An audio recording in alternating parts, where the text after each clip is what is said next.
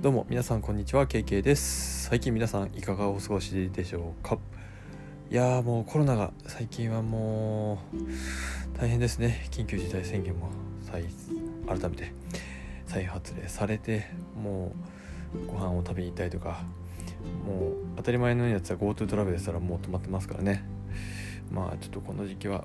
なんとか頑張って乗り切りたいなと思う今日この頃でございます。まあちょっとこの辺りにこの話はしておいて、えー、今日はですねまあその中ででも、えー、できること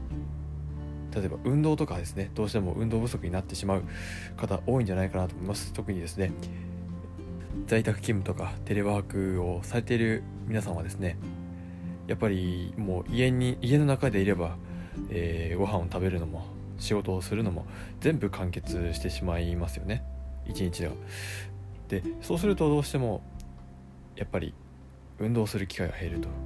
いうことで運動不足につながるっていう危険性があります。なのでですねまあ僕がやっていることとして一つお勧めしたいのがランニングです。まあ、あの走るのが嫌だっていう方はですね、是非ウォーキングとかしてみてもいいんじゃないかなと思います。で、なんでランニングとかウォーキングかっていうところを軽くお話をしたいんですけど、えー、そもそもですねまずランニングをする時点で、えー、携帯を持たないんですよ。これが現代今のそうですね日本とか、まあ、このスマートフォンとかいろんなデジタル機器が普及した中で、えー、すごくこの1時間とかっていう時間がですね何も持たないこの機械を何も持たず、まあ、僕はあの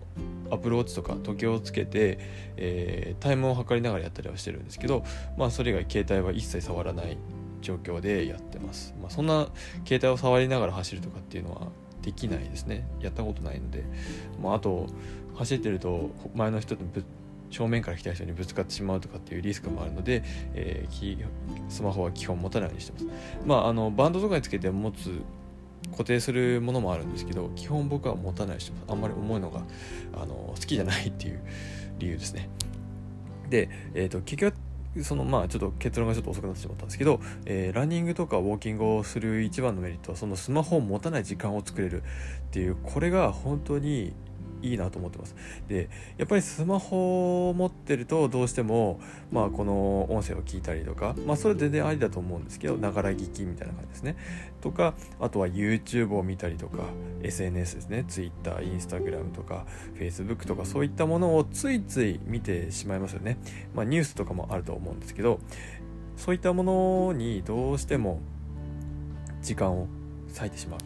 でいろんな情報を常に自分の頭の中にインプットし続けてる状態がもうほぼ一日起きている時間ずっと続いてしまう状況になってしまうんですね、まあ、これがですねちょっと脳には